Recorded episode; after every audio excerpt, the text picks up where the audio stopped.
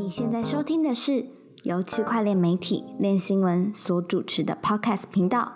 哥，我快不行了。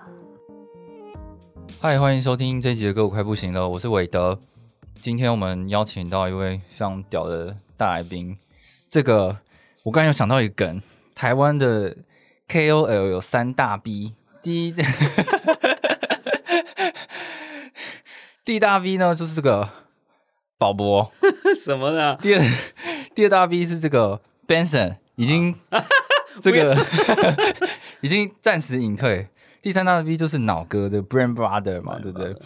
对，那现在看起来就是这个宝博是独占鳌头啦，所以我们要刺刺激我们这个收听量呢，还是特别请到这个重量级的来宾来跟我们分享。欢迎宝宝，耶喂，嗨，这个哥，我快不行了，拜托不要把我放在这种这个奇怪的牛节目牛逼清单里哦，面你。有一些三他们都太牛逼了，对啊，哦我还不行啊，我还在努力。三大 B 这样子。对，其实为什么会找宝宝来，就是其实我我其实算是一个 crypto 的一个酸民，我人是 crypto 酸民，就是会质疑很多事情这样。那宝博他当然他是一个算是一个大使，然后他推推广很多的，就是新的东西。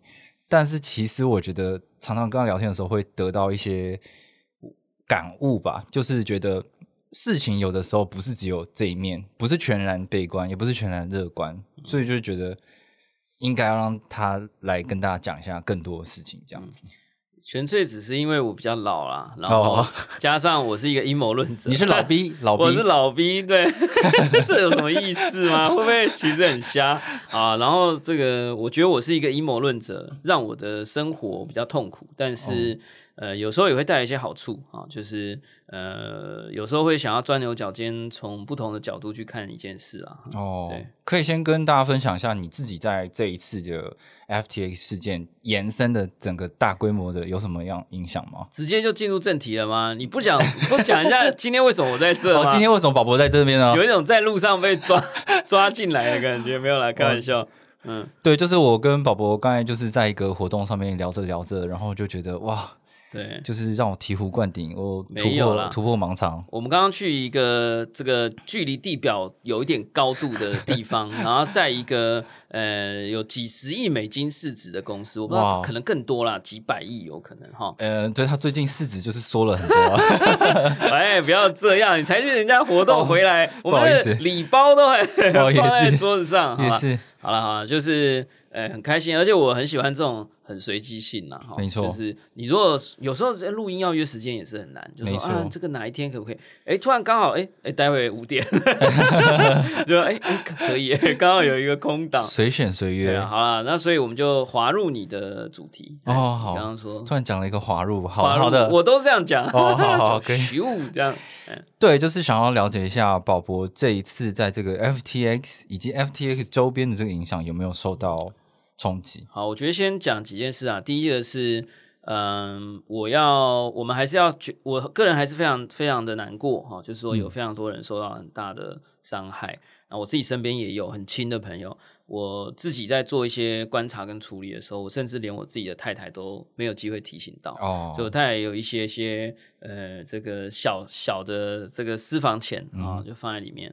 然后呃，这个另外一个呢，也是也是要很抱歉啊，就是说我已经非常非常仔细的进行了一些挑选的动作。哦如果大家有听节目的话，呃，有很多呃某一些英文字母开头，或者有重复英文字母的啊，或者是哦，哎，不要这样，哎，就是说有有很多，我们都还是会稍微呃提醒一下选完我不只提醒，我我不只是选，我不只是提醒，我还是会讲说，呃，这个区块链啊、虚拟货币啊、NFT 啊，请你把它当成手机游戏，它就是一个元宇宙的大游戏，你不要把它当做是投资。我的线是拉的很后面的，没错。但是我觉得还是很难说，因为我还是会付，比如说那个呃，这个推荐码推荐连接啊，推荐码，因为我觉得这个东西都做得很久了，也很大了，觉得，但还是有人可能会因为这样，然后会比较。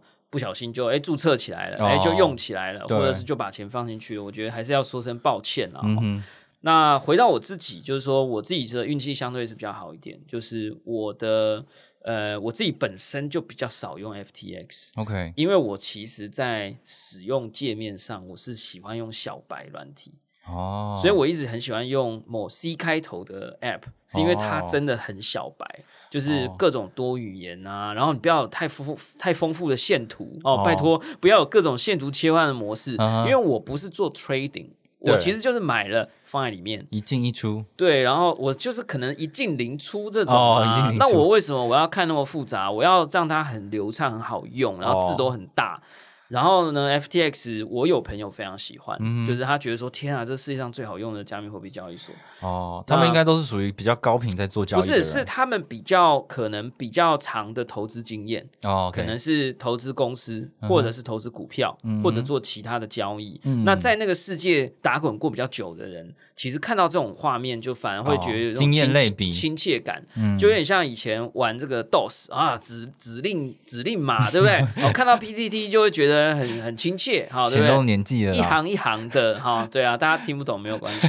总之，其实就是你的生活经验可能会导引你到去选择某一些服务这样子。对对，那我觉得我是运气不错，我觉得 FTX 对我来讲太复杂了，哦所以我没有用那么多。但是我在一个地方稍微还是滑了一小下哈就是他后来并购了那个 Blockfolio 嘛，嗯所以它有 FTX Pro 跟 FTX。没错，然后我其实，在 FTX 里面就是有 stake 一点点，嗯，但我觉得这个部分我运气比较好，然后我有就稍微提前一点点有把它拿出来。哦，太棒了，然后，但是我有两百颗的 FTT 的质押是没有拿出来。哦，对，因为它质押其实需要它要解锁要一段时间啦，所以就算你有意要反应，可是你其实也没机会。然后我太太也是有上千美金在里头，但是我觉得哦我们的损失跟非常非常多的朋友，还有 maybe 一些听众朋友比起来，我们觉得真的是耐米级。对啊，，他们应该就觉得啊，宝宝没受伤啦，都是小钱。不是，但是我真的是觉得有时候很尴尬，就是说很多人都会不高兴说啊，这个你在外面不要说你到底呃中招了还是没中招，嗯，呃，一律呢就都是默哀一分钟就对了。哦，可是我我我觉得在这个过程当中，我还是学习到了很多的心路历程，嗯就是不是心路历程，就有很多的思考。嗯那、我觉得这些思考可能可以帮助我们，可以帮助我们去面对下一次类似的问题，包含我自己，就是我自己 Luna 的事件。对，像可能就会有人说啊，有你是不是要说你没怎么样？但因为 Luna 对我来讲太复杂了，哦，我一直节目上也都没提，很多人都跟我说他很有趣，那我觉得我运气不错，就是我完全几乎是不了解他。对我记得好像宝宝一直以来也不是一个很重度 DeFi 的人。对、嗯我，我现在我基本上虽然我一直说中心化的交易所有它的风险，嗯然后 DeFi 其实比较去中心等等的，嗯我目前我一直以来在 DeFi 里面放的钱是我在中心化交易所钱里面的可能一百分之一，哇哦，然后我的中心化交易所的钱又是占我所有的呃 crypto 的 maybe 呃 ten percent 或 twenty percent。哦所以我我我自己是一个非常胆小的人，所以你就可以知道，对。哦，原来如此。然后，所以我嗯觉得就是、呃，Luna 的事情，可能我运气很好，啊没有碰到。然后这一次呢，哎，我当然有损失，但嗯是跟很多人比起来，真的是还好。然后我自己就会非常紧张啊，嗯因为出来跑总是。你知道，你你是绝对不可能去期待你自己是每一次都可以毫发无伤，对或你每一次都可以躲过。所以对于你，你就是大大难不死的人，其实也很重要，要去思考说，那我做对哪些事，我有可能会做错哪些事，嗯然后这整件事情到底是什么？我觉得，我觉得这个过程也很重要啦，所以哦我还是要先跟他说，就是呃，不管我们说有有逃出来，没逃出来，有受重伤、受轻伤。我觉得现在也稍微过了一点时间了，对哦，该被抓起来了，上铐的也该上铐了，对不对上铐了。虽然现在这个从法律的角度来讲，还是无罪推定了哈，嗯但是我觉得这个过程上，大家应该对他还是很不高兴，所以我觉得这个事情已经开始有往前推进一点，我觉得我们稍微可以来说一下。OK，呃，那个宝宝，如果你因为你用的那个就是 C.com 嘛，对，就是那个那个 logo 还在某个球场上面，还没被拿下来。对对对，还有对钱，但是应该说，虽然说这个 F 锁现在已经整个就是陨落，但是不代表说你今天是选择了其他的中心化的这些公司就没问题，有可能是它还没出问题，或它还没有被烧到，包含这个 C.com，它其实都有被曾经质疑过一阵子啦，但是他还是挺了下来。呃对，对目前暂时，你要说暂时停了 下来，暂时停了下来。对对那你会觉得大家对于这种在使用中心化，因为中心化机构就是你在做交易，或者是你做储存或者使用的界面，其实都是变得超级简单很多，比起你自己用 MetaMask 这样子。那现在大家会开始有点人心惶惶，说那我到底该怎么办？我到底该相信谁？你会怎么样建议？先简短的讲吧，就我觉得短期内我自己目前百分之九十五以上的 crypto 应该都移出来了，嗯，都有到冷钱包了。哦，然后少数的是我真的是心有不甘哈，就是觉得说。哎，就是怎么讲啊？就是跟他拼了啊！就觉得说没有道理，这个世界就因为这个 FUD 哈，就是这种所谓的恐惧言论啦，或者是挤兑的这种心情，然后就让一些也许不够完美的服务，但是没有糟糕到要倒闭。这种状态，然后就消失，我觉得就有一种跟他拼了，就是好啦，如果他倒了，我陪你啦，这样这种感觉，所以还是有一些些放在里面。OK，但是我我我我自己其实还是会觉得，呃，第一就是我现在是先移出来了，嗯，那第二是我觉得真的是暂时是没有任何一个安全的，对。然后我觉得事情事态发生的状况其实比我想象中的严重很多，因为我当时有一些部分的的这个。呃，crypto 从这个 FTX 移出来，什么叫移出来？我也只不过放到另外一个中心化的交易所啊。所以很多人有时候我也对我也觉得很对不起一些朋友或者是我的听众朋友。可是老实说，我这样回过头去看，我有可能叫大家转移，结果大家都是转移到中心化交易所。哦，那也有可能在另外一个平行时空，FTX 活下来了，反而是另外另外一个倒 那个倒掉了，也有可能啊，对吧？说要跑路，呃，什么时候跑是没有人知道的嘛，对吧？所以，我我觉得这个是很难说。然后，另外呢，我觉得。呃，暂时当一个去中心化的服务还没有办法足够成熟的时候，我觉得多个中心化的交易所还是一个所谓的 hybrid 的解决方案。对，就像电动汽车在真正普及之前，我们也不要就看不起 Prius 嘛，对不对？不要看不起这些油电混合嘛，它还是帮助我们平顺的转移了这个世界嘛，对吧？没错。然后我们自己也我自己也常常用中心化交易所来做跨链嘛，很简单啊，就不用那边怕选错，然后呃，到底跳到跳到第几个 transaction 了？错，到底现在能不能去吃饭？对我，我觉得中心中心化交易所有它的用途，跟有它的好处。然后我也觉得接下来可能会有更多的中心化的服务会进来。其实，反正总之，我觉得我是没有对这个东西 say no，但是要更加的小心。OK，我有一个问题就是，其实呃，你说呃，传统的这就是就是非呃。就是中心化的公司啊，就是 Web Two 一般的营运模式。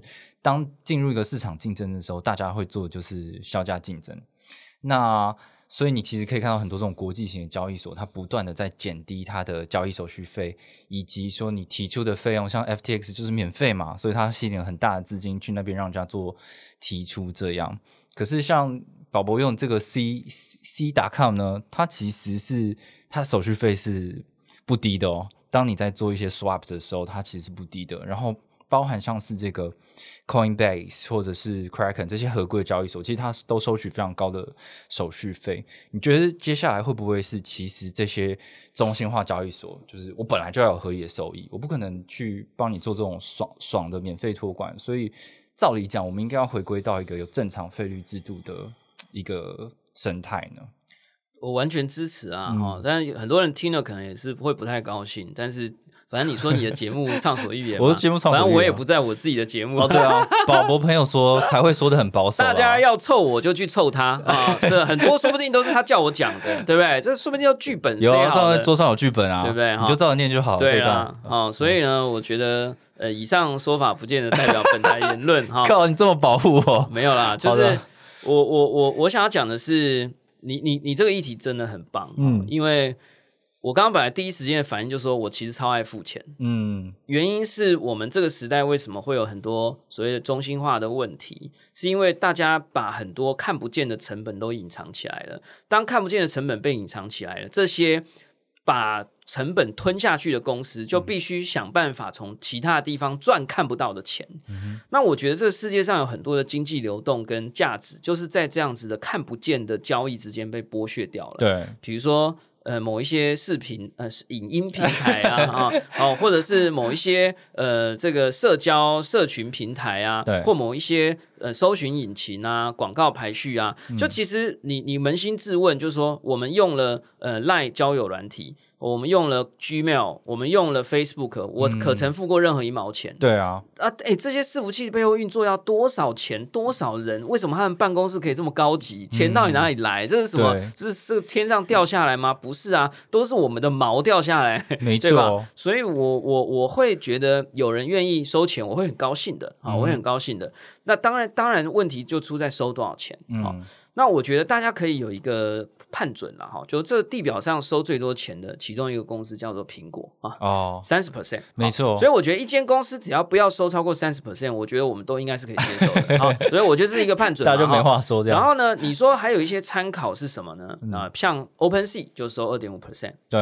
然后你说这个交易公司，比如说像佳士得，可能收十五 percent 到二十 percent。所以当你对这个大脑、对这个世界该付出去的钱有一些基础架构的时候，你其实就可以去衡量你该付多少。钱好，你看，比如说，呃，国外有某一些股票交易软体，它就号称免手续费，免手续费就造成什么问题？它得透过某一些方法来获利。嗯，据说阴谋论里就有说，呃，某一些这种所谓的免交易手续费的平台，它的获利方式其实是透过抢单哦，就是说我我养了一群绵羊，然后呢，这群绵羊因为有免费的草吃，它就来吃草了。对，但是因为我知道绵羊的行动，所以我就可以用。假草来控制这些绵羊的行动，我去让一些大的呃所谓投行或者是这些做市商。做市商，他可以抢一点点，嗯，那几乎这个就是保证获利啊，对，因为你你愿意，比如说现在的市价是二十五块美金一股，嗯嗯，有一些人就冲进来想要用二十五点一块，嗯哼，一股。啊，如果有人中间说二十。我刚刚是多少钱？就是他如果刚好出在中间一点点，他的获利就是比你比那个人在抽抽其中一。啊，比如说，比如说，我要用二十一块买这张股票，嗯，呃，这张股票现价是二十一块，OK，有人冲进来了，像我这种没耐心的，我就会出市场价格，或者我会出二十一点五块，OK，哎，那这时候有些人就先他用更快的交易速度把二十一块的买走，把这个吃掉，然后卖我二十一点一块或二十一点二块啊，他有获利啊，他的获利就零点三啊，零点二啊，你懂我意思吗？我懂，就是他，所以好，这个只是一个例子，这是一个例子。然后或者说，所以这是叫做免手续费。其实过程中有一些，我刚讲的都阴谋论啦，就有时候很难证明了哈。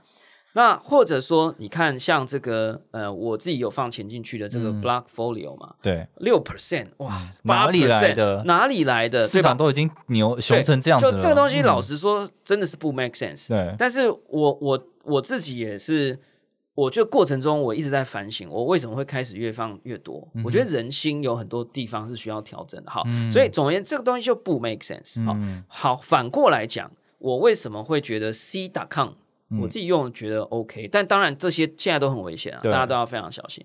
原因是因为他真的收钱没在手软的哦，真的是给你这样子买一个币哦。因为我很长，我几乎百分之九十的比特币，嗯，都是用刷卡机制去买的，合理合法的。我付我付这个境外手续费给银行，我付所有我该付的钱。然后我如果出金，我出我几乎不出金啦哈。我就算出少少，我也是经过币托啊这些，我都是拿发票的，就是大家都是合法的。然后呢，他抽他刷卡的手续费买三 percent。嗯哼，很贵啊。对，可是我就是小白嘛，我就是嫌麻烦嘛，我就是想买就买一点嘛。那我也觉得该赚钱的人要赚钱啊。嗯，那不然你你什么都不用，我都没手续费，那那到底你是在赚什么钱？而且 C 打抗有一个很猛的地方，就是他很常顶着钢盔去做那些被大家骂到爆的事情。哦，比如说什么前阵子。在熊市快要来的时候，他不是就砍那个他的那个信用卡的好处，对不对？什么五呃五 percent 的变三 percent 啦，三 percent 变一 percent，被人家骂的要死，被人家骂的要死。那时候我就觉得，吼，因为有人一直觉得他们那个 percentage 真的太高了，这间公司可能会垮掉啊。然后我刚好也觉得有一点紧张的时候，他们释出了这个消息，大砍各种福利，然后呢，把他们的币价突然搞到超暴跌，对。我反而觉得这是一个非常好的针对牛市、熊风险机制修修正嘛。好了，我没有要替他讲话，但我其实觉得只是说，你地下代言人啊？我没有啦，哎，我今天没穿他们衣服嘛，但我只是呃，对啊，我目前留最多的 crypto 还是在里面，所以我最不希望倒掉的是是它，但是我还是要讲，每一间的风险其实现在都是很高的。对，是的，是的，对啊，所以回过头来就是说，大家还是要很公平的去衡量，然后真的，我觉得我们在这个时代，二零二二年，尤其 FTX 爆炸以后，嗯，我们都要对这种所谓的该付钱的。该值多少钱的事情，我们要非常的敏感，而且要一路敏感到下一个牛市，我们才能够活过来。好，嗯，其实就是我是宝博的脸书的粉丝嘛，然后就是宝博也是一个重度的 Net Netflix 的影迷吧，可以这么说。对对，然后你应该有之前有看那个串流平台，我还没看完啊，还没看完，太忙了，最近太忙了。你看到哪里？可能才看到第一集或第二集，没有，因为大家都说很好看，对对对，我就会舍不得看，就是有点像冰淇淋，舍不得一次把它吃完。然后就是，然后后来又有一个大家说更好看的东西叫《First Love 》，我就决定先从恋恋爱为先，恋爱为先，恋爱 OK。对，好，那我总之解释一下剧情。它其实因为这个故事应该宝宝也很熟悉嘛，就是因为我们就是那个年代的人，所以我们就有经历过这个 Pirate Bay。跟就是 M P 三，然后后来变成串流平台这个事件，然后它其实是有一点，其实你想一下，Pirate Bay 可能就是那个时候在讲求去中心化的的一个组织，然后后来出现 Spotify，它有一点介于去中心化组织跟中心化利益集团中间的一个一个怎么讲协调平衡的人，但是我觉得现在好像。看到 crypto 的这些人又又想要做那个 Pirate Bay，可是历史好像是在告诉我们说，这件事情其实到最后你一定会取得一个中间点，你不可能就是我总是要说哦，我要打破所有的这个既得利益者啊，就中间人其实都是很重要的嘛。比如说你做唱片来讲，然后你做唱片，然后变成 NFT。然后你期待说很多人会去买你的 NFT 唱片，或者是有唱片公司直接去用那个 NFT 去买你的版权。可是你在你不红的时候，没有人去 promote 你，然后你自己没有做很多的 marketing 的话，也就是唱片公司在做的工作。其实这件事情根本就不可能成立。可是现在看起来，就是 NFT 音乐界就是又又有在推这样子的东西。然后反正我就是不想要付出更多的成本嘛，但是我要更掌握自己所有所有的东西啊。这个问题真的很好，而且很大。还好你的节目有一个小时。嗯，哎，我超想，我是超想问这个问题，但我觉得就是你可能是少数可以解答我的人。嗯，我可能也没办法解答，但是短时间内我的大脑跑过了很多东西，我看我能怎么回答啦哈。好，嗯，首先我觉得你这个比喻非常好，我我蛮喜欢的哈，就是说我们把 crypto 这些所谓的加密。叛客啊，就是以前的，就是其实比特币是从九零年代六九零年代这些所谓的电脑叛客创造出来的一个新的方向的文化跟解决方案嘛，所以它确实有一点这种所谓 cyberpunk 的这种。反反叛精神，跟独立的精神，跟 Pirate Bay 是很像的哈。那其实从系统角度来看，他们也确实都是一种分散式的系统。嗯，只不过过去的分散式系统，因为电脑的成本很高，所以你可能呃要做一个节点，其实相对的不容易。然后呢，这个档案呢，很可能要分分段去存放。那现在因为大家电碟都很大了嘛，所以呃，这个以前一个 BT 一部电影可能分在二十个人的电脑，每个人存二十分之一或二十分之二好了。但是现在到了这个个区块链账本，每个人都可以有一个完整的账本存在你自己的电脑。当然有所谓的轻量账本，我就不讲了。嗯，所以我觉得这两个东西对比起来是真的很像的。所以我觉得你刚刚一讲呢，我会感觉说，嗯，没错。所以表示下呃区块链或 crypto 的使用体验或者是文化，一定还会会往下一个阶段移动。嗯，也就是说，嗯，如果当年的这所谓的呃，BT 啊，或者这些所谓的，我不知道那个时候到底叫什么，叫做呃 P to P 的传输，对，呃，变成了串流啊，至少这部影集是大概是这样演的一个逻辑。那么有可能确实，Crypto 的下一步会很介在中心化跟呃去中心化的中间，嗯。啊，就是它会它会让你没有不会感觉到分散式的不便，对，可是呢，可又可以让你体验到。不是过去的中心化的那么的呃不公平嗯啊，或者是昂贵，对或等等。但是我觉得我又马上大脑中又有一个警铃又响起来了，就说其你实的警铃是怎么响的？是什么声音？呃，就是喵，好，这是猫啦哈，我们家的猫是这个叫声。好啦，就是说，呃，比如说，比如说 Spotify，对啊，比如说我我以前也是那种，就是会在 Apple Music 以前叫 iTunes 上面买音乐的人，对吧？对，我们买了音乐，我付了钱，嗯，它好像是我的对，啊，而且后来至少它还让你下载哦。哦嗯嗯嗯，你你还拥有那个档案哦，对而且现在好像是 DRM free 的哦，就是嗯你下载档案，你是真的可以弄进你的、你的、你的其他装置其他装置去听的哦，嗯哈、所以你还真的可以拥有它哦哈你还可以真的拥有它。可是到了 Spotify，哎，不是说好了 应该这个对新的世界要让我们拥有更多吗？对哎，结果你如果说这个科技的进化，竟然是让我们拥有的更少。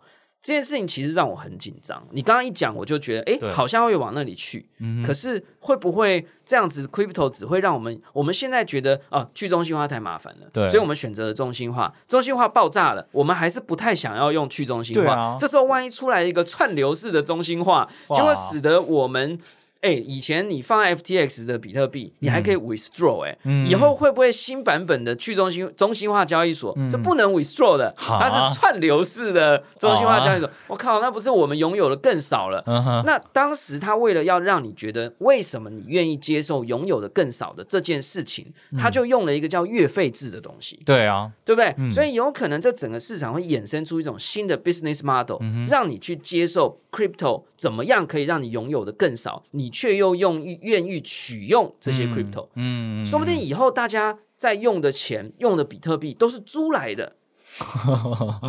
呃，这你你一个月只要付九千九百九十九，对，你可能就有一万九千九百九十九额度的比特币可以使用。我乱讲了，这就叫做串流 crypto 嘛，哦对吧？串流 crypto 啊，你如果没用到，哎，抱歉，你的九九千九百九十九还是全部被没收，对对吧？对对对，只是听得懂吗？哈，我 我懂，对吧？这个就是保证金交易啊，我期货，哎，很难说我们以后的这个世界的交易，说不嗯。定真的变这样。以前的人也很难想象听音乐是用 Spotify 的方式，对对哦，哇！你竟然一个月这样几百块，嗯可以随便你听亚里士多德时代以来所有你能想象得到的音乐，这是 so crazy，对吧？对，好，可是我们又要回来，我脑海中又又一个警铃啊，喵，啊，不错不错，可以。我想起了一个画面，就是我才刚刚进这个录音室之前，我的手机上面有人拍了那个区块链周的一个画面，对不知道是谁讲的，可能是亚树或者是 Yasu 谁，whatever。对，他有一张画面放了乔治华盛顿的照片，哦然后呢资产拥有权，对他说，呃，这个 freedom 跟嗯 property 是一个不可分割的东西。对对好对，，然后呢，他们就在左上角 freedom 上面写了一个 digital 啊，嗯意思就是说 digital freedom 跟 digital property 是一个不能不可分割的东西。所以你今天要讲你拥有数据的自由、数位金融的自由，可是你却不真的拥有这些 assets。嗯，从这个乔治华盛顿跟这位我不知道是谁的讲者的角度来看，这是不 make sense 的。哦，所以我我还是要讲，就是说，我觉得经过你的提醒，我怀疑嗯确实会有一种新的 crypto 的使用情境跟市场，还有商业模式出现。嗯哇哦，但是这个商业模式很可能是不一定走在跟这些电脑判客同样的思维方向。对对，但是对这也没关系，因为那可能就会出现 crypto 二点零，对吧？连 Web 都可以三点零了，crypto 为什么不能二点零呢？吧？对对对所以我我想想，还好我们有一个小时的时间，我刚刚花了 八分钟的时间我觉得很棒啊，我觉得很棒。宝对博真的是脑袋动得很快，我随便问一问，他就讲出一个新的 idea，因为啊。我有警铃的系统，对，其实刚刚就是有讲到。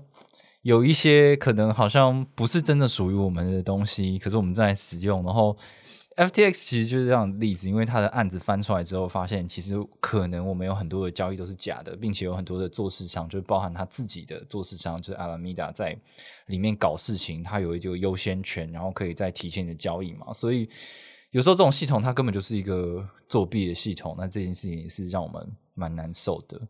那我再补补充一下，宝宝刚刚讲到那个讲者，就是阿尼阿尼莫卡，就是他是也是呃 The Sandbox 的拥有的公司嘛，他的创办人在演讲上面讲的事情啊，对，但我对对这件事情就是觉得说，其实他点出一个重点，就是好，乔治华盛顿以前讲过这个话，但是所谓的拥有权到底是谁为你可以可以为你彰显这个权利？就从过去历史上看起来，就是就是 regulation，、就是 government 可以为你做这件事情。哎，我觉得你讲的很好。啊其实我刚刚有第四个警铃，哇哇，我忘记讲了，好的所以现在刚好可以讲，就是说有一些人会觉得说，哎。呃，拥有 property 很正常啊，这是嗯人呢生而具有的权利啊，不是的。以前的这个庄园时代，对人是不配拥有东西的，没错，对吧？所以我我我还是觉得乔治华盛顿这个思维我是买单的啦，哈、嗯就是说我们必然要拥有一些东西。哎对，以前的人可以在不属于自己的田地上工作、哎、嗯如果没有耕者有其田。对，我们是没有这个逻辑存在的，哦每一个人都在替这些所谓的高官、达官贵人跟这些所谓的，呃对不对？哈，这个高级社会的人做事，对吧？那以前的人也觉得很正常啊，他们有起来革命吗？也对没有啊，很长一段时间没有啊，对啊，吧怎么会这么奴呢？呃不不，我就不能这样，哎 你这样就太坏了、哦，不好意思，啊不好意思。对，你要向这些古人道歉。哦，不对不起，对不起，他们这是都是有历史进程的。对历史因为这之人类的这个文明是逐步的开化嘛，对啊对吧？这些都是血泪换来的。都血泪换来，对对对而且以前是真的想不到可以这样，没错对吧？所以我我我我其实觉得，你若要问我说 to own or not to own，嗯我想要 own，嗯好那当然，to own 是有很多的风险，嗯哦，就像这个私钥会不见啦，或什么。可是你今天问我，我我不是一个，老实说，我不算一个物欲非常强的人。嗯哼，可是我很我很在意，我能我很在意人们能不能在他想要做，就是他就是人们能不能有一定的决策权嗯哼啊？就比如说，我觉得知识为什么我要录 podcast，、嗯，是因为我觉得知识是应该被允许自由流通跟自由判准的。是，可是，在我做 podcast 的时候，其实区块链这个科技是有点被被涂黑了，嗯，被嗯刻意的包装了，对，呃，上面装了一些很危险的毒刺。嗯，可是那不是这样的，我认为知识本身它应该是公平的，它是它是自由自由取用的，所以我们每个人要进来负一点责任，嗯让它恢复它的公平的状态。所以我觉得，你如果问我要不要拥有东西，我想要拥有，我不用很多，但是我觉得一定要有。OK，所以我觉得人一定要有拥有事物的能力。嗯嗯嗯，好，所以呢，回过头来，我一直想要讲的是，我如果你要问我我的主张一直以来是什么，嗯我的主张就是我主张人人类应该要拥有永远拥有最多的选择权利。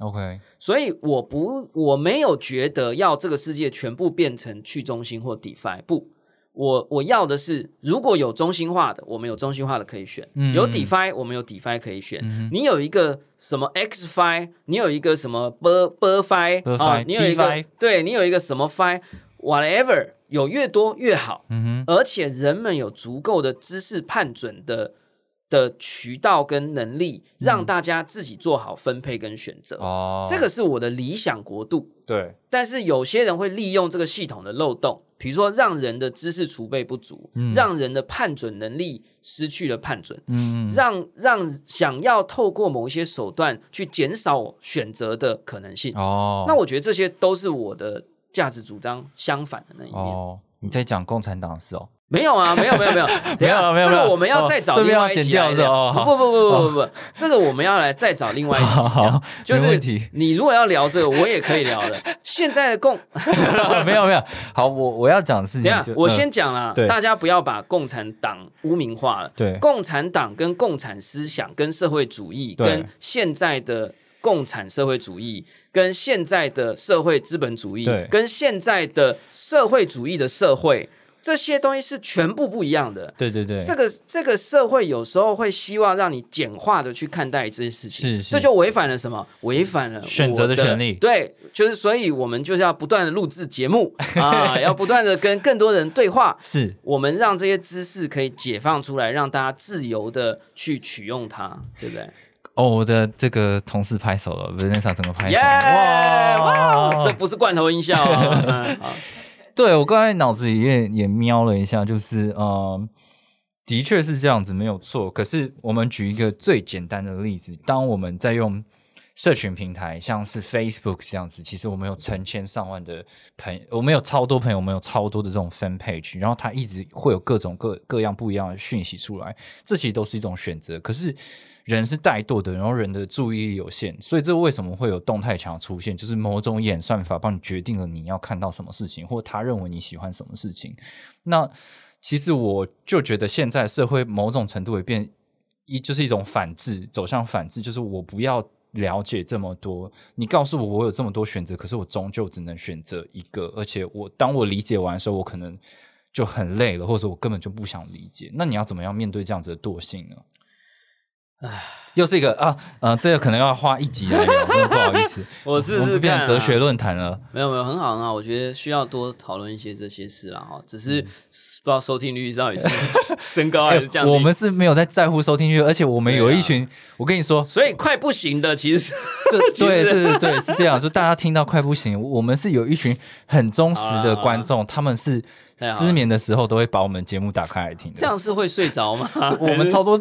听众都是睡前听，然后就是很助眠这样。OK 啦，可以可以，这个这个方向也蛮好的。对对对，就回到你刚刚讲的啊，就是说我我我刚刚有讲说，我我没有办法接受有人把选择减少。我告诉你，我更没有办法接受的是，有人让人以为他有很多种选择，其实是假的。这件事情是我更生气的。现在的整个 social network 也好，或整个 internet 也好，其实是往这个方向走的。even 是政治哦，even 是国际的的的的的的这个所谓的国际关系哦，这个整个系统在想要让人误以为有我你你有很多选择，而且你做了最棒的选择，你做了对的选择，但实际上。根本从头到尾只有一条路让我走，其他那些都是像楚门的世界，都是假门假路，对吧？你走过去了以后，你就被演算法导回来了。你以为你有自由意识，其实没有。这件事情是我最生气的，好可怜。但是没有啦，这不是可怜，我们每个人都是这样。这其实是有，我认为这已经是有一点生物骇客的机制了。哦，我我如果你要让问我的话，我认为五十年后或一百年后，这件事情有可能是违法的。哦，对啊。你你你利用了一些所谓的生理机制的 trap，你让人习惯了这个演算法帮你安排的途径，对，而且你还假造了它，让人以为它是自自自我选择的这件事情，理论上应该是违法的，啊。对。只不过因为现在的利益太大了，其实我们现在认为违法的很多事情，在五十年前、五百年前、五千年前是没问题，都是合法的，没错。所以人类的文明的进化是要找出那些其实是违背人类善。良本质的东西，嗯，当然，我觉得善良是另外一个议题。但我的意思是说，我我我我现在觉得我是我会觉得呃是反对这件事情。好，但是但是你刚刚又问到一个问，你刚刚又讲了一个点，那我们要怎么办呢？对啊，其实这个东西很麻烦，因为我们不管录再多的节目，嗯，我们都没有办法让所有的人从这里面醒来，对对吧？哈，嗯呃，这除非我们醒来吧，各位不要睡了。起来，哎哎，不要乱唱歌啊！就是说，嗯，就是你你你你你不可能少数的人啊，除非你其中有一个人叫 Neil，对，哎，知道这个梗吗？我知道，哎，叫老人才知道，骇客任务，大家自己去看一下好不好？反正就是说，你你你你你少数的人再怎么努力，大家还是睡，也不是睡啊，就是说，大家还是会很容易被这个 trap 捆绑住了。你不可能亲自的一个一个去解锁，一个一个去解绑这件事情。所以，我其实最近有一个非常邪魔歪道的看法，就是我还没有想清楚，但是 我突然觉得，如果没有没有透过精英主义的方法，可能解决不了这件事。就是说，你有一群人很想要帮助全部的人，但是当这一群人的比例实在太少了，嗯，你又非常希望可以让大家雨露均沾的去被打醒，嗯这件事情的难度太高了。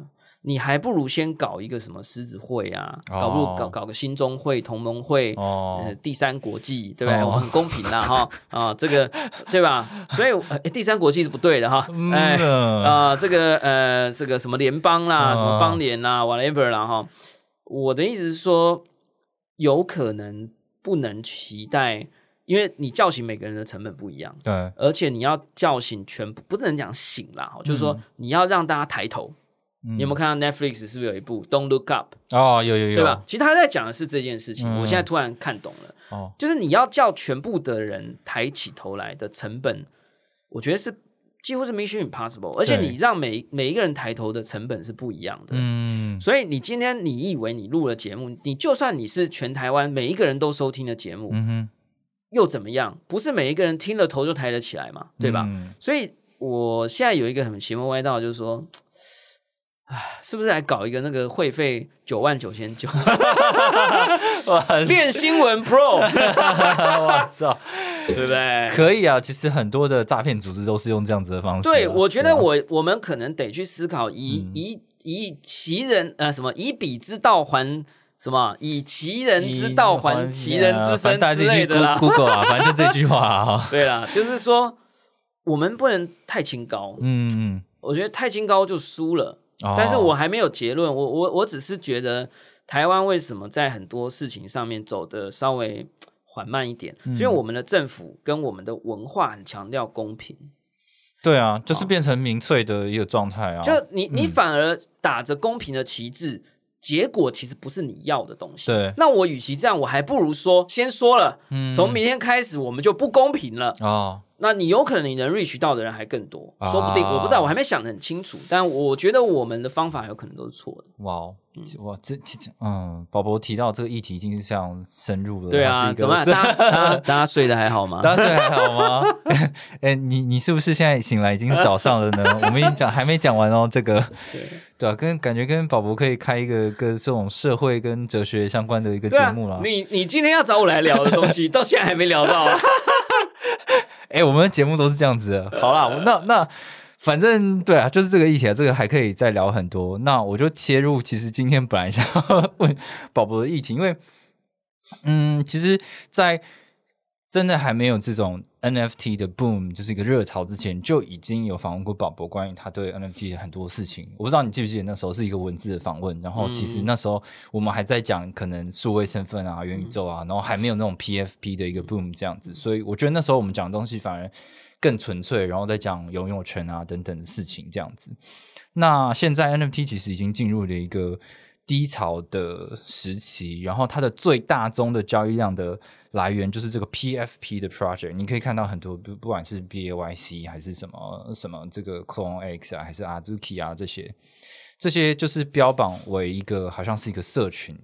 独家社群、高端社群的这些限量的这些人，那他们的公司感觉为了要让自己的社群更扩大，都有在做更进阶的事情。比如说，他们想要变成一个线下的实体的 IP 品牌，Web 三原生的 IP 品牌，去增加他们的收益，增加他们的声量，或者是他们会就就更融资做更多，像 BAYC 就融了很多钱，然后想要去做元宇宙啊，然后发币啊等等的。可是就我目前看来，这些东西对于去抬升他们的扩大这个社群的圈子，并没有到非常强大的能力。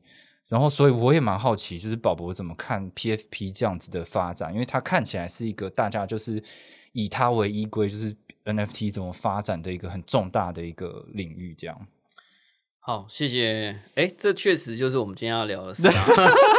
没有，在没有埋伏了吧？有没有埋伏了，没有埋伏了，没有埋伏了，对，啊，就是说，呃，我现在也在这个呃台湾最大的呃行销传播集团电通，嗯呃，这个协助他们做这个呃 Web 三的 consultant。嗯那这个电通其实也是日本最大的呃广告公司啊。那当然，台湾也有很多很棒的 agency 哈。那我们其实就一直在思，我自己是一直在这个这个角色里面去思考说，嗯、到底品牌或者所谓的沟通 communication，大家也不要觉得这是一个很大的议题，不是的，你的个人品牌也是一个品牌，对吧？你作为一个新闻平台，你也是一个品牌，呃，所有的人都逃不开要做 communication，就所谓的沟通。呃，如果谁能够掌握了沟通的能力跟渠道，以及沟通未来的方式跟方向，你其实就掌握了很巨大的价值，对吧？啊，像现在 Line 也是沟通的渠道嘛，Facebook 也是沟通的渠道嘛，WhatsApp 等等等等。所以我我一直在思考说，嗯，接下来会变成什么样？然后 PFP、呃 Clone X、呃 Board Ape 嗯、这些真的会变成我们想象中这些有价值的东西吗？我觉得最近出现了一个有时候解答会来自一些不一样的地方。我觉得让我有了可能是新的解答的东西，其实是 Chat GPT，、哦而不是 PFP。哦跟大家科普一下，哎、感觉这一次要你科普啊，哦，这是你的节目啊。哦，对啊我这样跟大家科普一下，大家当然是这个也可以去看宝博的节目，宝博的节目在这上面也有 还没开始录，还没开始录，对，好了，反正它就是一个一个叫做 Open AI 的公司，然后它的共同创办人也是马斯克。那总之，他们就是用了一个所谓强大的 AI 技术呢，去做了一个呃很强的聊天机器人。然后这个聊天机器人呢，是你必须要问他很多问题，他才能够回答到你的一个核心的答案的东西啊。所以它其实更像是一个人性的沟通。然后很多人现在在测试的过程中呢，也发觉很多经验的结果啦，包含宝博自己都是试过很多样东西，然后都让他们看起来是蛮惊讶的这样子。啊，总这个科普科普的很棒，谢谢。啊，掌声鼓励一下。没有啊，就是嗯，我自己跟 Chat GTP 这个呃 AI，你如果尝试跟他聊天超过半小时以后，会发生一件很可怕又很有趣的事，就你的朋友如果传讯息给你的时候，你第一时间会不是很确定你的朋友会不会也是用 Chat GTP 传讯息给你，哦这是一件非常可怕的事情。好，那回过头来，我们现在有了一个讲话很像人的东西，嗯好，而且它的知识储备也很巨大，它不够你还可以再教他。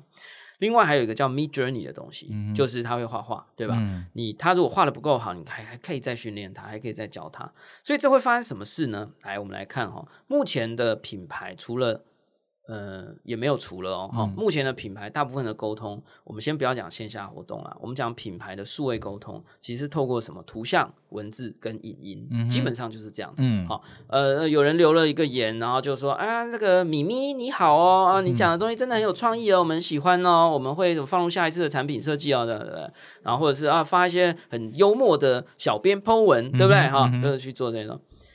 可是你要想象，如果如果有一天产生出幽默的文字、吸引人的图片，跟这些很酷炫的影音的成本跟门槛降低到零，嗯那会发生什么事情？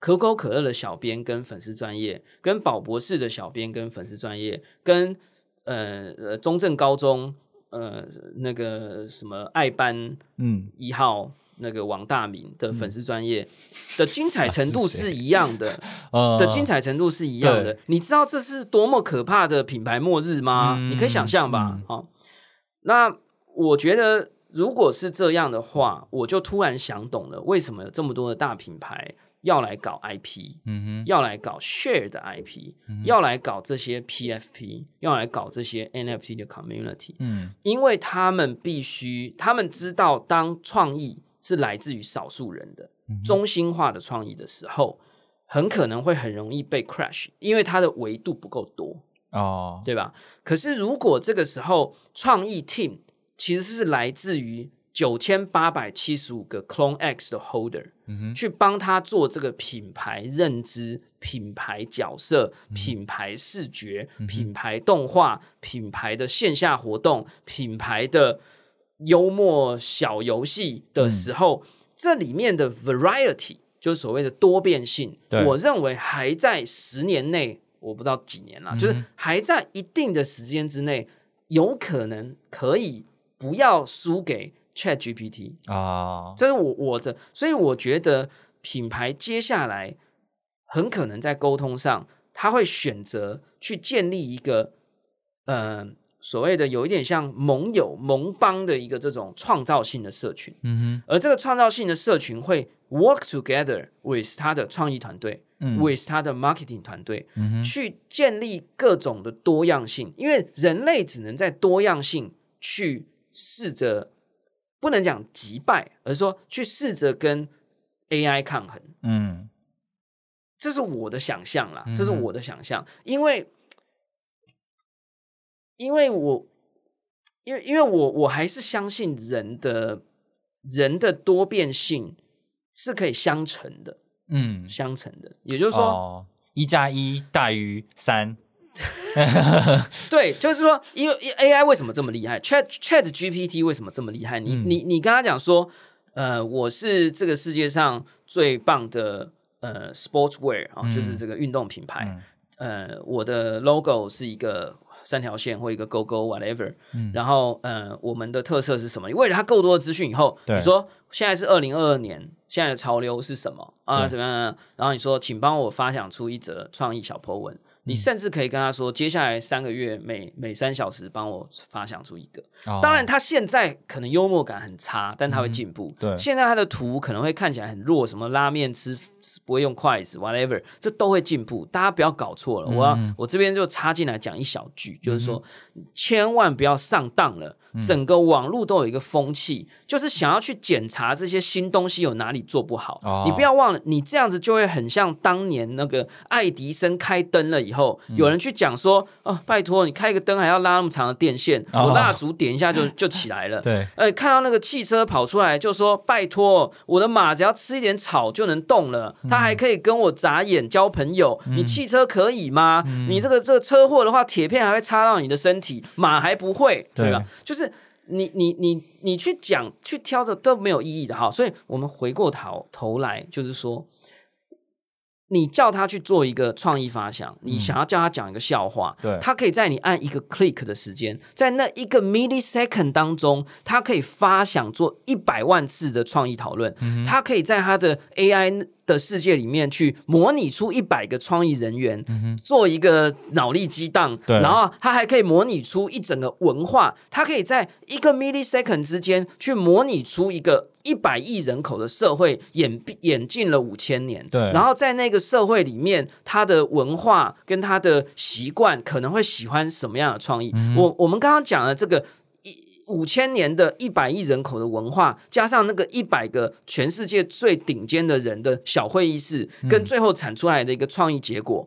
这件事情在电脑的模拟世界里面，可以在你一眼睛都还没眨下去的那一个 moment 就发生了。对，所以你觉得这世界上有哪一个小编、哪一个创意团队可以跟这样的东西匹敌？嗯可是我相信，在一个够不算很长的时间之内，我觉得我们勉强能够盯住一点点的，就是我们相信每一个人的大脑的复杂度嗯，是很很大很大的的的它可以 complexity，大对，它可以 expand 很大，所以我用一个很大数的东西去撞击另外一个很大数的东西，哦。再去撞击另外一个很大数的东西，我们可以在。这种方，然后加上我们有什么？我们有肢体的碰撞，对不对？嗯我们有我们有仇恨，啊 我们有爱，对吧？哦我们有线下活动，哦对不对？我们有各种电脑的那个一个 millisecond 里面发生的过程里没有的东西。嗯，可是这些东西，你如果只要你说我们有肉体，嗯我们会拥抱，我们会落泪，我们对会仇恨这件事情，你说哦，我们就可以赢过他，因为我是一间广告公司，因为我是一个品牌，嗯我们有一百个最顶尖的人在会议室里头拥抱。对，我觉得那个 variety 还是不够，哦，所以我认为是哇，我认为 Clone 当然，因为我是 Clone X 的 holder 啊，所以我觉得我会有一些非理性的乐观啊，这个大家要自己知道。嗯，但是你问我，我就会觉得 Clone X，因为我去看了很多 Clone X 在世界各地举办的活动，没错都，非常有趣。所以我觉得，如果我是 Nike，作为全世界最最有价值的十大品牌里面，经常都在前三名，嗯，它一定在内部经过我们这样的讨论八百遍，而且他们的品牌智商是我们的一百倍。嗯你觉得他不会看到这件事吗？我觉得他一定看得到。对，所以他可能就算他不知道 AI 会这么强，他们会有一个 sense，、觉得嗯这个世界好像要变了，所以他们会有一个 sense 去改变。OK，所以他们可能会去想象说，未来的创意是属于这种这种信仰式的、哦，宗教式的、哦，实呃线下式结合线上式、这种很 hybrid，而且很很很很开枝散叶式的。OK，它其实是一种有机的东西，有机的，而且是有点对有机的，而且是全球化的嗯。创意 lab。，OK，哎，以前你要建一个全球化的创意 lab，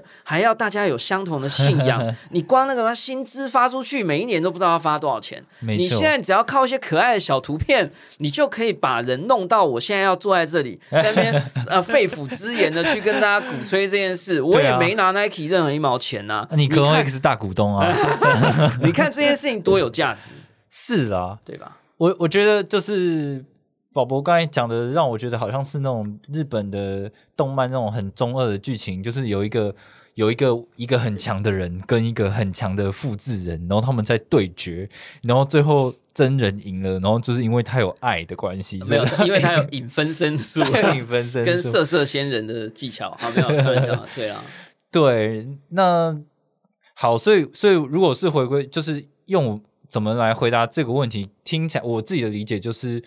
嗯，看起来 AI 是一个非常强大的方式，那它有可能去击败很多的小的个体的的人力的智慧，但是如但是小个体或小群体，小个体或小群体，而且 variety 不够的群体，对对，所以如果你在小个体或小群体，你在问同样一个问题的时候，得出来的答案可能就是跟 AI 一样，或者是 AI 回答的比你更好，那我们唯一的解决方式就是。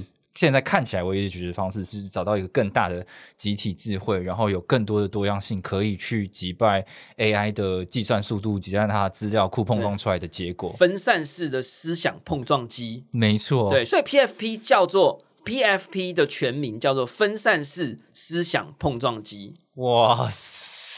我 靠！突然变得很高端的感觉，是吧？但是也不是，但有一点这个感觉啊，你同意吧？可以有有可以有被说服十 percent 吧？我觉得就是在这样子的一个思考架构底下，就是它的确是很 make sense 啊。而且这个高强度的呃分散式的思想碰撞机里面还有爱与信仰，没错，而且是有点邪教了，有点 cult 的感觉。老实说，国家政政府。政党的信仰跟邪教跟对不对？对对对，这个又又开另外一集了。那个差不多是你讲的哦，不是我讲的。好，那这件事情其实有一件事情要解决，就是我可以看到很多的这 PFT 的 community，他们连接到他们除了对这个图案信仰之外，还有一个很大的是经济因素，就是其实他们。合作的这些，比如说 Nike 也好，并没有付给这些 holder 任何的钱，可能间接的那那那不一样。可是其实没有直接的获益，就对他们来讲，他们还是会追求那个 floor price 嘛，就是我这个 NFT 多少钱。然后他如果跌到很低的话，我可能就失去信心了。这样，那他们去自主做很多 create 新的东西的话，他们也是需要有经济的动力啊。那如果变成像宝博说这个模式，它在一个大规模的状况下，那谁要来付这一个集体智慧的成本？嗯，老实说啊，你想象一件事哈，今天如果 Wade 啊，你是一个狂人，嗯。啊，你今天突然被雷打到啊，你说我要成立一个国家，叫做练心国，练心国啊，然后你登高一呼啊，因为大家都看你的新闻嘛，嗯。啊，就决定跟着你出走啦啊，你发现这个台湾的这个外海有一块小岛，哎，你新发现的啊，所以就你的啦。然后呢，大家就过去了啊！我们要那我们来发个币好了，然后我们来来画地啊。那这一块是怎么样？呃，那一块是怎么样？谁就住在这？谁住在那？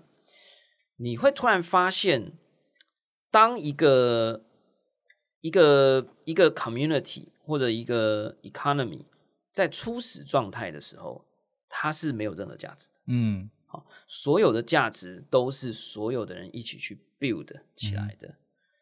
所以，嗯，我个人认为，其实所谓的价值，只是一个量化之后的呃劳动成果。嗯哼，所以只要人愿意劳动，就有价值的产生。OK，所以你刚刚讲说，嗯，好啊，强子碰撞机啊，总要有电吧？啊，你说这个怎么样？怎么样？嗯，所以你会看到 PFP 很微妙。它可不可以突然一眨眼，明天就没有价值了？有可能，嗯，对吧？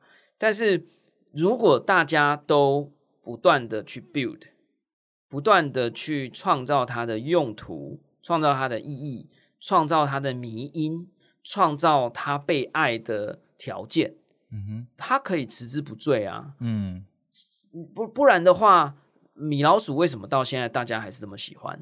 不然的话，皮卡丘为什么大家还是这么喜欢？其实也是后面有一群人在 build，嗯而另外一群人愿意去买单这群人 build 出来的东西。嗯，那另外一群人为什么有钱去买单这群人 build 出来的东西？因为那一群人也在劳动。嗯哼，所以我觉得其实这个世界，我其实也不是经济学家，我觉得我可能说错很多东西，但是我只是觉得。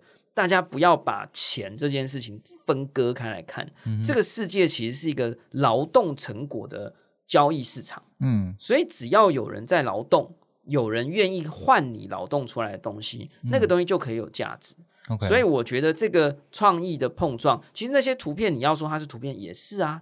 今天我要说台湾我们脚下踩的信义区的土地不值钱，也是啊。嗯如果没有人要住在台湾，这个土地怎么值这一点钱呢？对对吧？好、嗯所以我我觉得所有的价值都在于我们能不能 build，嗯然后让人愿意去 trust，嗯，然后愿意去 invest，嗯哼愿意去 hold。嗯，所以听起来我刚刚讲的这几个关键字都是很 O G，对不对？嗯都是很邪教，对不对？可是你你把这个这些动词后面都去接续着一些传统世界的东西，土地、嗯房产、政府、政治、政党、人民，这这结果是我认为是一模一样的啊。嗯所以我觉得大家不要把就是对啊，不要不要不要想复杂了，也不要想简单。，OK，了解。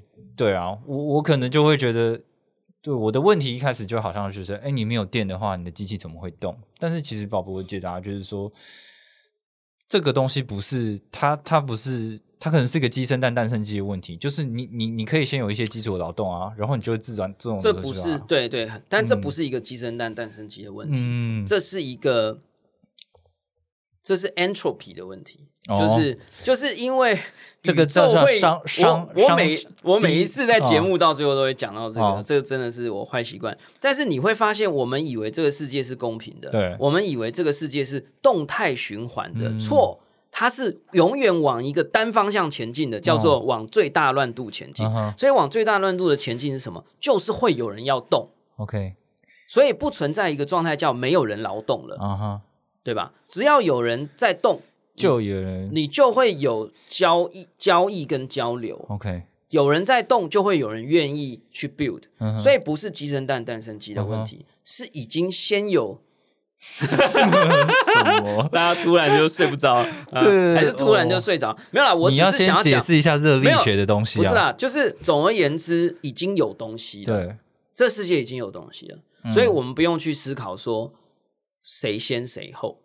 哦，就是已经有东西了，已经在动了哦，已经是正粒子获胜了，已经是往最大论度前进了。我们已经必然有劳动产生了，对所以只要你 build，嗯哼，你就有收获。好的，反正已经大爆炸了，大爆炸是怎么发生的？宇宙起源是什么？就不要管它。所以 PFP 要没有价值，只有一种条件，就是不劳动了，没有劳动了，嗯哼对吧？哼，哇，连这个也可以扯到这么深奥的这个哇热力学，还有什么东西啊？这大个大家睡得还好吗？没有啦，我又过了。一天。我我其实觉得我嗯应该讲错很多东西啦，但大方向我还是阴谋论式的，还有非理性的认为我讲的可能是这样、哦这样子。对，我觉得你都是对我来说就是呃，保持着乐观态度的阴谋论。那对我，我觉得对我这个区呃区块链资讯的从业者来说是蛮好帮助的、啊，因为其实我会越写越悲观嘛，就是很多事情就是你知道人类世界是很黑暗险恶的，所以有很多事情就是让我对于这个科技的发展会很多悲观的想法，对吧、但是宝博的确是提供我们很多。很有前瞻性的未来的以及中二的一些意见，这样子。好，那非常谢谢宝博今天来我们的节目，然后岔题岔这么多，然后宝博的非常有深度的节目，宝博朋友说呢，跟我们这种讲一些干话节目是不太一样的，大家可以多去收听，这样。想要睡得更熟的话，欢迎收听宝博朋友说。对，对，就是听那个歌我快不行了，睡了一招之后，然后起来听宝博朋友说，又再睡下去。对对对，好，谢谢宝博今天来节目，我们下周再见。好，感谢大家，拜拜拜